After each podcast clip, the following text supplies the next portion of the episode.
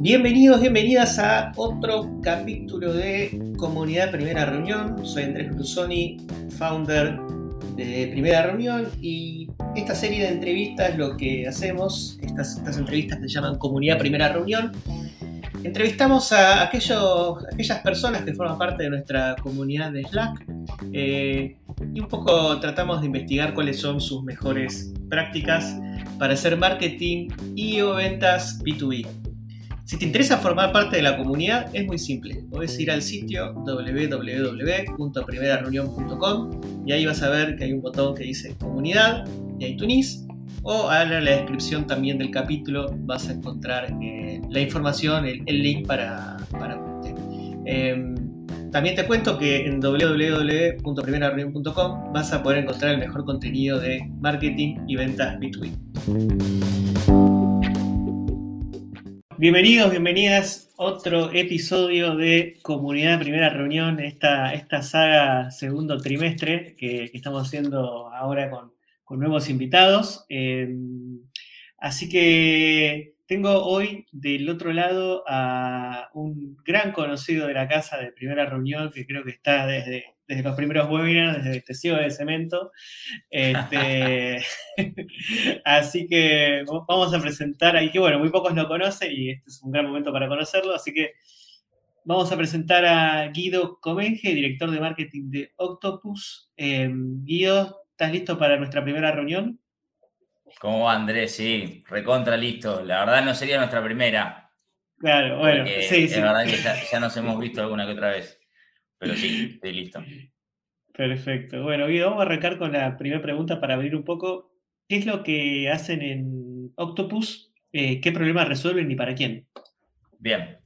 Bueno, em, hace poco escuché una explicación de, un tipo de empresas que me parece que aplica para Octopus, que es eh, SaaS verticales, porque básicamente nosotros trabajamos eh, en tecnología para comunidades, pero específicamente para resolver el problema de la administración de consorcios. Entonces, eh, lo que nosotros vemos, digamos, como, como disparadores, que la gente en las comunidades no es este, feliz, que no vive bien, que en general tiene mucha eh, este, despelote en comunicación, en gestiones, en, la transparencia, en ver cómo este, se manejan las cosas en su comunidad. Y del otro lado también los administradores de consorcios, como le decimos en, Argentina, pero puede ser de condominios, de comunidades en Latinoamérica, también luchan con esa misma dificultad.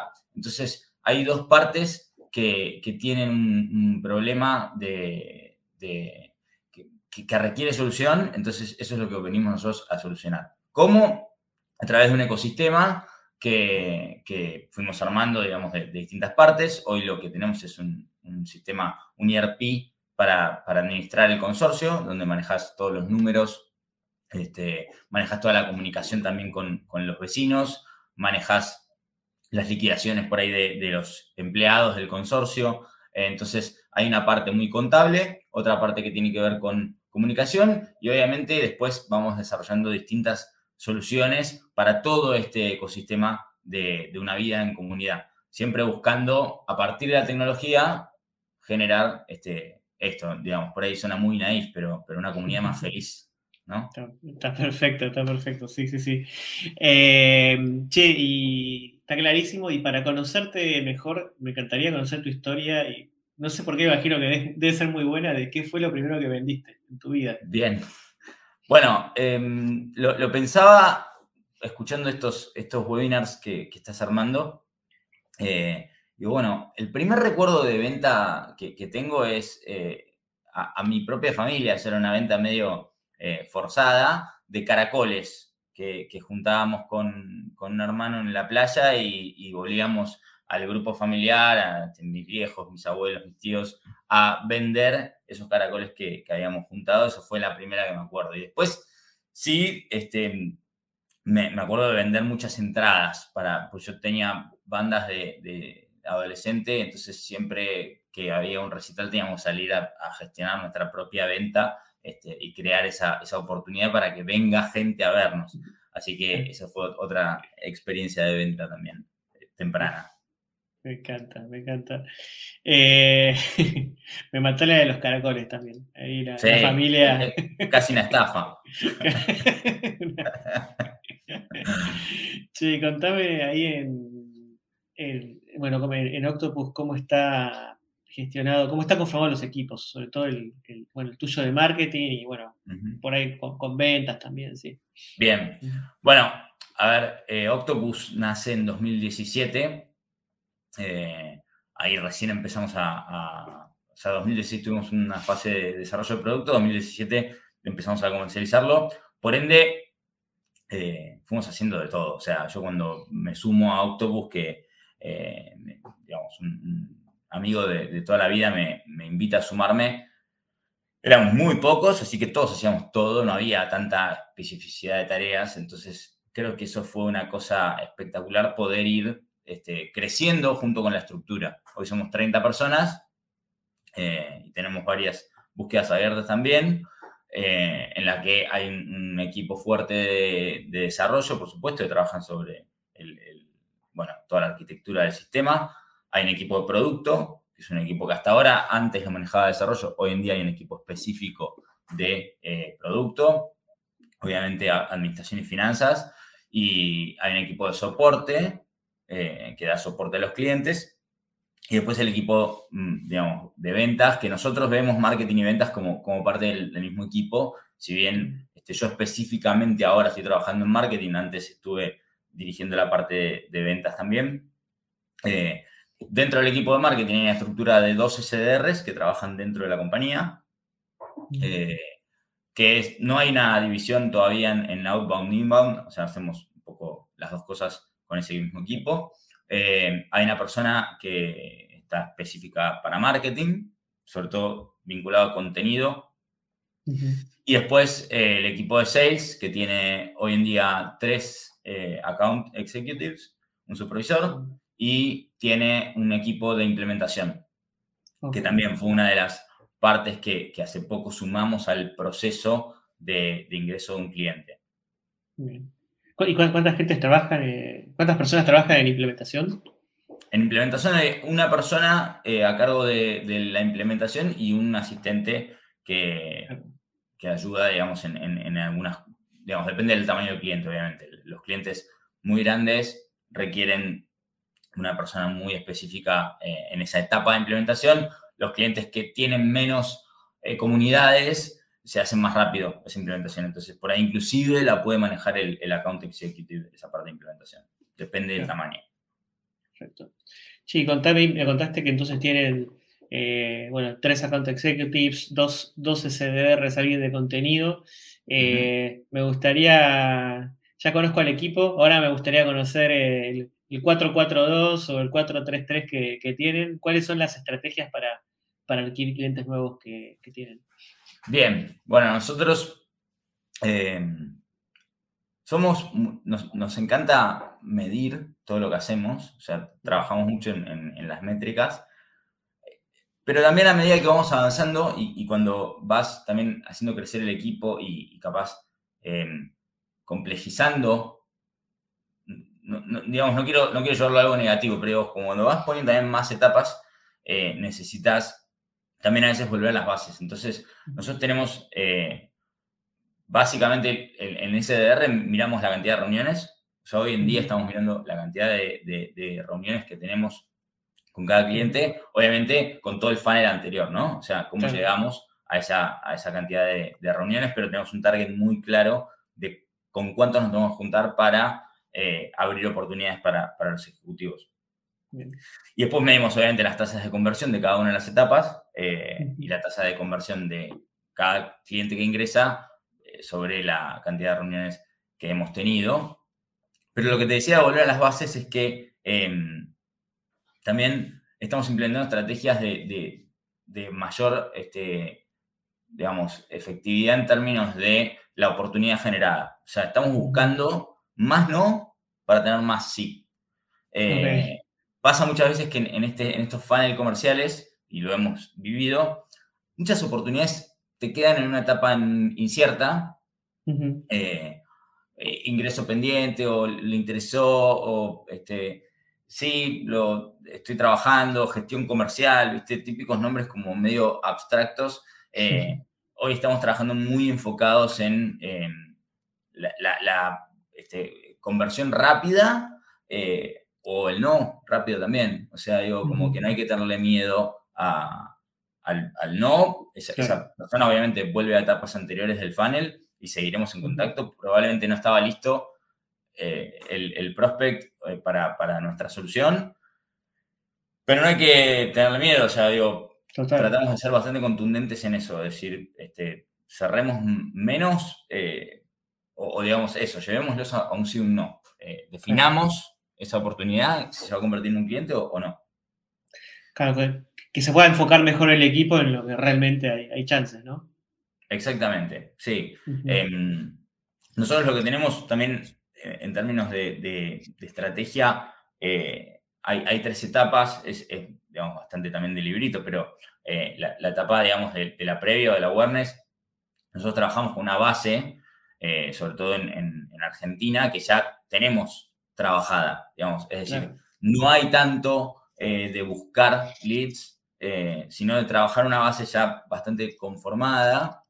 Em, si bien hacemos cosas de, buscar leads tipo con, herramientas como Phantom y demás, hay una base que ya tenemos bastante identificada y sobre esa vamos trabajando en las distintas etapas de este, touch points. Entonces, mandamos, eh, hacemos webinars, hacemos eh, envío de newsletter, hacemos notas semanales, todo el tiempo estamos retroalimentando con contenido a esa base, a la que después aplicamos un flujo de estrategia de conexión. O sea, llamada a Gandhi, el, administrador de consorcios, el rubro en sí, es bastante analógico, con lo cual, eh, digamos, muchas veces me pasa que, veo en la, en la, comunidad primera reunión o en, los webinars y demás estrategias que digo, uh, ¿cómo, cómo encantaría eh, traerme esto? Pero sé que eh, probablemente no, no, sea el, nicho para el cual tenga que, que hacer esa estrategia. Entonces, mucho es llamado, llamado telefónico eh,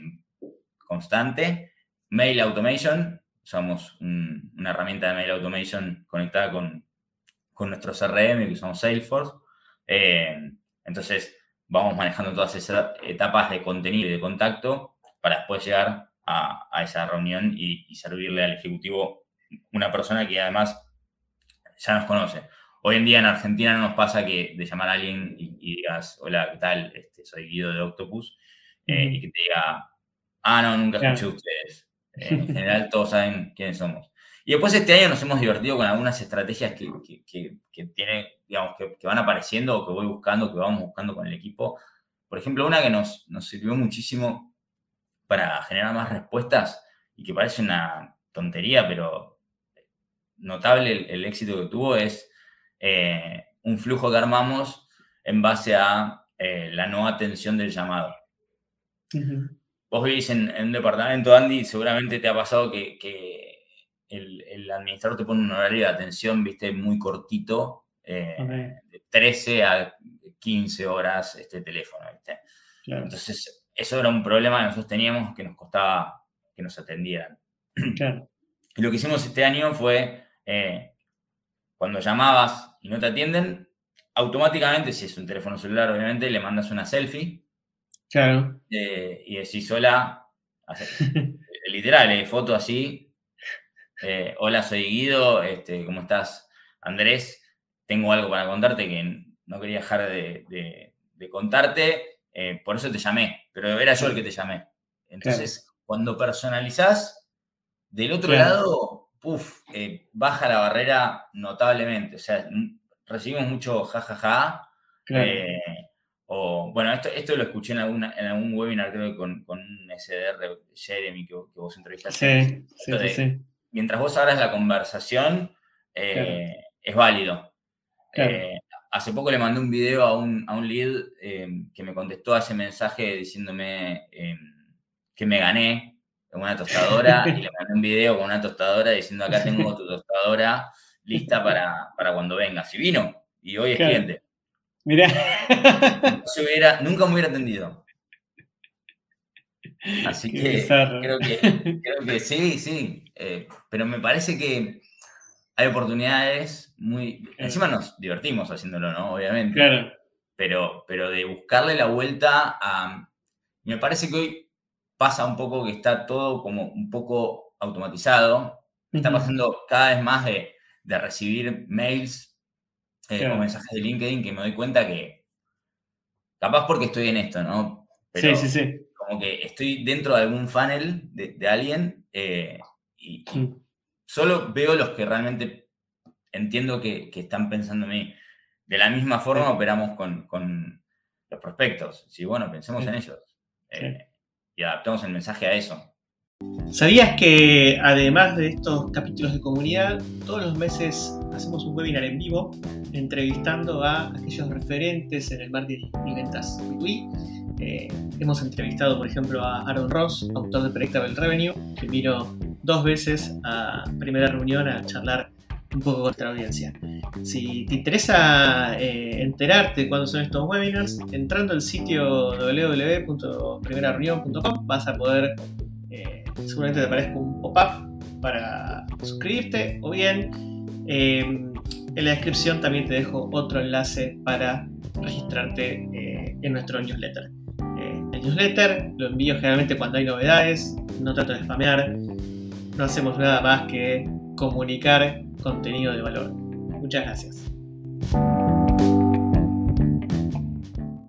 De nuevo, no todos los... O sea, el canal depende mucho de, tu audiencia y bueno, si no están en LinkedIn hay que buscar otros canales, pero eso también está bueno porque también hay gente que por ahí sí están en LinkedIn, eh, muchos de los clientes, pero por ahí por algún motivo no tienen el teléfono como el radar y es un canal que, bueno, es intrusivo por ahí en un punto, eh, pero, hay poca competencia y, algo que creo que está bueno si ustedes lo hacen, bueno, vos haces lo de mandar la selfie, eh, si es un celular, este, pero incluso aprovecharse en los, mensajes de voz, que es que, bueno, quizás no lo escuchan algunos, pero cuando, pero yo a mí me pone muy nervioso, por ejemplo, que me esté todo el tiempo diciendo tenés un mensaje en el buzón de voz. Entonces lo tengo que escuchar. Entonces, porque nadie me deja. Y aparte, porque no, es que está todo el tiempo como, como WhatsApp. Bueno, en mi caso, WhatsApp tengo muchos mensajes, entonces no llevo a leer. Bueno. Pero no, pero, está bueno ese punto de buscar otras alternativas y eh, no, no quedarse solo con, con LinkedIn. Así que está, No, tal cual. Para, mira, nosotros en, en Octopus también tenemos un, un, un lema eh, que, que, habla un poco de nuestra cultura, que es. Eh, está pegado ahí en la pared de la oficina, keep calm and question everything, o sea, cuestiona. Entonces, eso lo, lo, recontra fomentamos desde la dirección general en todas las instancias este, que pregunten, que cuestionen. Todo el tiempo estamos revisando lo que hacemos y si hay mejores formas de hacerlo. O sea, si alguien te responde, no, mira, así me lo enseñaron y, así lo estoy haciendo, es como, no, pará, eh, pensemos si hay una mejor forma. Entonces, eh, en algún momento, obviamente, todas las pruebas lo, que hacen es que a veces la pegás y a veces no. Entonces, en algún momento dijimos, bueno, che, vamos a salir con todo en, social media, eh, abrimos nuestros canales, eh, empezamos a, pautar y no venían leads de ahí. y bueno, hubo que, atravesarlo y probarlo y, de repente por ahí en, lo que está bueno es que uno en su cabeza tenés como el ideal, ¿viste? Entonces ves a las empresas que te gustan o a las marcas que te gustan y decís, yo quiero hacer esto. Y a veces eh, funciona y a veces no. Y de repente tenés que bajar Este, tus ganas o tu... Y decir, para, para, ¿cómo me adapto a esto? Y bueno, y a veces te es incómodo decir, che, voy a llamar a alguien. Claro. Pero si de repente los números indican que el llamado tiene una efectividad altísima, bueno, hay que romper con esa inercia y, hacerlo. Eh, buscar la forma de que sea menos intrusivo, que, caiga bien, que no, que no te vuelvas también un autómata. También hemos atravesado esos caminos, ¿viste? Es decir, eh, no quiero ser el telemarketer que te llama para venderte este, una línea de teléfono. Tenemos que buscar la, vuelta para enganchar de otra forma. Eh, pero bueno, es eso, es adaptarlo también a tu nicho, a tu mercado y, entender dónde van a estar, dónde están eh, para, encontrarlos, para estar ahí presente en su cabeza todo el tiempo. Y el día que les pasa algo, lo primero que se le viene a, la cabeza sos vos. Cuando le falla, eh, no sé, está liquidando en Excel y se le borraron todos los números y, te llama, porque estabas ahí. No, sí, me, me, encanta el punto también esto de, mismo estos webinars, ¿no? Vos podés escuchar un montón de gente que armó estrategias súper exitosas, pero creo que el, desafío como profesional es, eh, bueno, que esto me sirven como recursos, algunos me van a funcionar a mí, a, alguien le funcionan, a mí no, pero no es que hay cosas universales que, van a aplicar a todos. Así que está, está bárbaro ese punto, me, encanta cómo lo, lo, marcaste. Em, che, em, y volviendo un toque a, vos me habías contado que, o sea, ustedes ya hoy, base, tiene una base ya bastante grande que la van como recontactando y también le generan contenido como webinars. esos webinars ¿Qué, contenido le dan o cómo tratan de, vincularse ahí con, no sé si con los administradores de consorcio? Es, para ellos eso. Sí, sí. nosotros em, empezamos en, mira, en, 2020, cuando arrancó el año, dijimos, che, vamos a hacer más talleres eh, presenciales con, con administradores, porque genera buen engagement, o sea, a ver, hay, como un, espacio en el rubro para, transmitir y para trabajar en, profesionalizar, en educar, en, darles contenidos que les sirvan.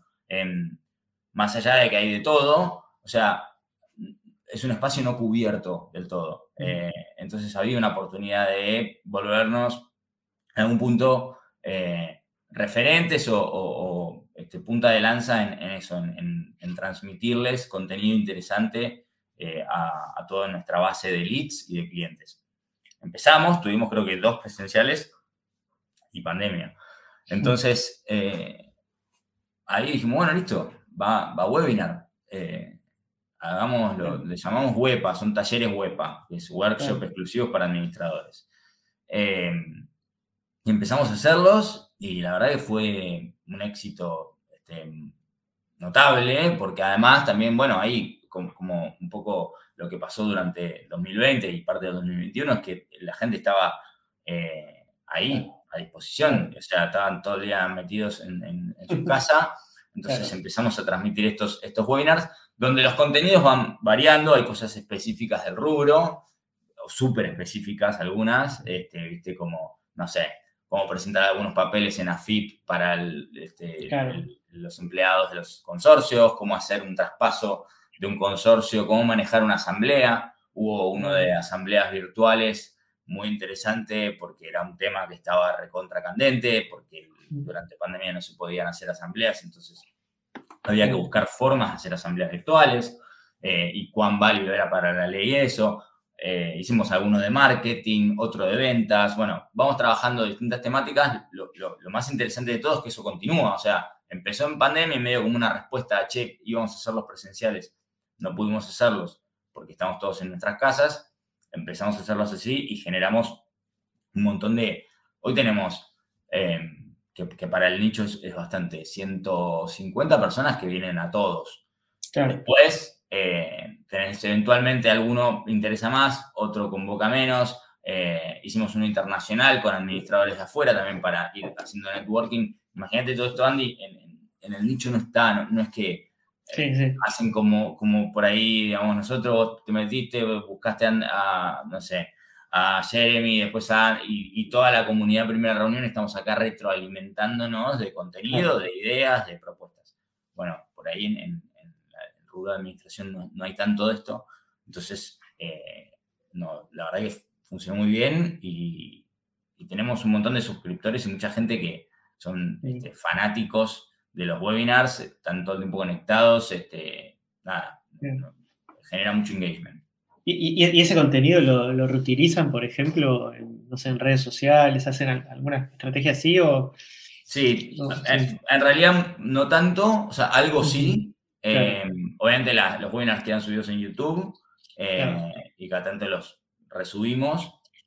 A veces eh, sacamos algunas notas por ahí de los propios webinars. una nota para el blog o una publicación este, específica para alguna red con algo puntual. Eh, un, poco eso sí, de, reaprovechar el, mismo contenido que ya lo tuviste, sacar data para seguir este, construyendo eh, eso, contenido. Perfecto. Ya está buenísimo. Bueno, vamos a pasar a, la siguiente, que un poco de algo me adelantaste, pero me encantaría hacer las tres métricas que estás viendo con más este, amor.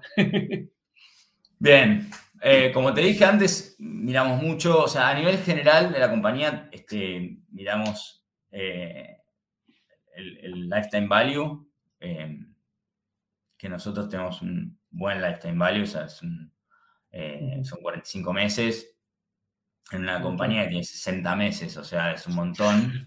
Tenemos un churn muy bajo y el modelo de, Octopus es, por suscripción, entonces es muy interesante porque cada cliente nuevo que, tomamos en general va a quedarse con nosotros al menos 45 meses eh, y con un churn por debajo del 1%. Es, una base creciente desde que, arrancamos hasta hoy que crecimos. Em, entonces, a, nivel general miramos un poco esas métricas. Por supuesto, la tasa de conversión, o sea, cuántas, cuántos ingresos en base a las entrevistas lo miramos todo el tiempo, el funnel, eh, una vez por semana o por mes, eh, mínimo lo, estamos revisando. Y después tengo métricas específicas de acuerdo a qué, a qué estrategia estamos usando. O sea, obviamente en, lo que es mail, eh, la tasa de aperturas y, los clics, donde de, acuerdo a cómo vienen los mensajes, lo vamos trabajando, si necesitamos trabajar sobre el asunto para que nos abran más. Después muchas veces nos pasa que nos abren mucho y no cliquean, entonces evidentemente hay algo del mensaje que no está llegando del todo, qué contenido estamos poniendo. Entonces, de, acuerdo al, punto que esté mirando es, es el, KPI que, miro. Tenemos este, este que te digo, digamos, es muy básico, que es la cantidad de reuniones. O sea, yo, el, equipo de SDR nos juntamos todas las semanas, cuánto venimos? Y venimos bien o si no venimos bien, ¿qué, hicimos eh, y qué podemos hacer para, este, retrabajar sobre esto. Eh, pero básicamente eh, esas son como las, el tablero que, miramos eh, todas las semanas, todos los días, te diría. Bien, buenísimo. Che, y mm, la siguiente es, ¿qué, libros recomendás o podcast que escuches? Además de Primera Reunión, claramente. Primera Reunión, por este, supuesto. Pero ¿cuál otros libros o podcasts? De, la, de la vieja guardia de Primera Reunión. No, me gusta mucho el de mm, Startupeable. Eh, es un podcast muy interesante de entrevistas que, creo que hay, buena data ahí, hay buenas, buenas experiencias. Em, el año pasado me enganché con el Endeavor, que, tiene entrevistas con, estos, con gente, digamos, muy, muy grosa de, startups también, eh, tipo Pierpaolo el de Voilà, eh, el de Pomelo, bueno, varios así que, me parece súper interesante su forma de pensar. Y después libros, em, a mí me gustó mucho Start With Why de Simon Sinek.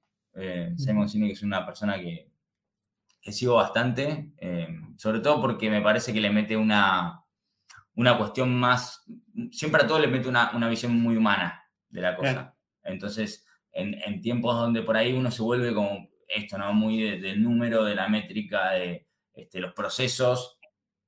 De repente, eh, tener una visión de, la importancia y la preponderancia de, la persona, eh, creo que está bueno. Y entonces, eh, bueno, siempre escucho sus, veo sus videos, sus, sus audios, leí sus libros. Me, me, parece muy interesante. Y después el de Aaron Ross, en términos de venta, me parece que es clave, eh, Predictable Revenue.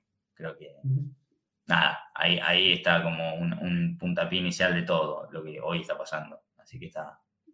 Sí, tal cual. Es un, es un, libro que cambió mucho la forma de, ver las ventas, ¿no? Por supuesto. Eh, fundacional. Sí, fundacional, tal cual. Che, bueno, y para ir cerrando, la pregunta que hago al final es algo que ahora con, después de, todo este tiempo como director de marketing ahí de Octopus y en toda la experiencia que has tenido, algo que te gustaría, que te hubiese gustado saber, que ahora sabes, cuando empezaste, digamos. Sí. Em, mira, algo que, me parece que está bueno eh, o, que a mí me hubiera servido es, es em, entender cómo dominar la procrastinación. Em, soy una persona que, soy un ex procrastinador serial. O sea, cuando, cuando empecé, eh, me costaba, o sea, soy muy activo y, agarro muchos temas a la vez y me, entusiasmo con las cosas. Eh, y eso hace que a veces, bueno, me pasaba que disparaba mil este, temas, mil eh, estrategias, mil acciones y después me costaba darle continuidad. entonces, pasé por una etapa de, procrastinación que después me llevó a, tener que organizarme sí o sí a los golpes porque no podía con tantas cosas. Eh, y a castigar un poco la procrastinación como, como concepto. Y después, a medida que fue pasando el tiempo y también de investigar y meterme sobre el tema, eh, es entender los procesos de cada uno, eh, obviamente poniendo dentro de, de, los proyectos y las acciones fechas, deadlines, plazos, organizar. para mí es importantísimo estar organizado, tener mi organización, que es de cada uno, algunos usan cuadernos, otros usan aplicaciones, pero tener las cosas bajadas de mi cabeza a un lugar y después permitirme a veces procrastinar porque es, son procesos mentales. no castigarlo tanto, porque a veces como que la primera solución que uno tiene eh, o que te pueden decir es, no, eh, Guido, resolvelo. O sea, cuando te cae algo, resolvelo. te cae algo, resolvelo. Eso es una forma de no procrastinar.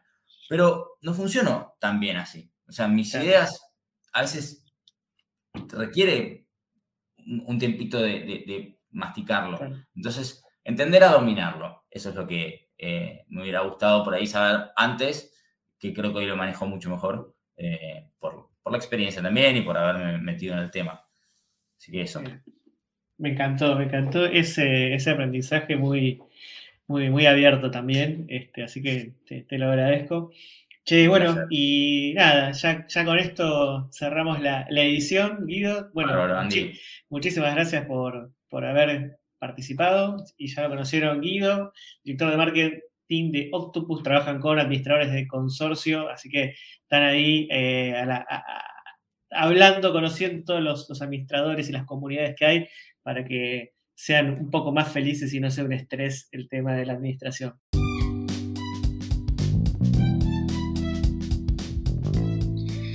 Bueno, muchas gracias por haber escuchado todo el capítulo de eh, este episodio de comunidad de primera reunión. Em, si te interesa formar parte de la comunidad, en la descripción del capítulo puedes eh, tener el enlace o si no, puedes ir directamente y de paso conocer el sitio www.primerareunión.com donde están estas entrevistas y muchísimo más contenido y hay una sección ahí que dice comunidad.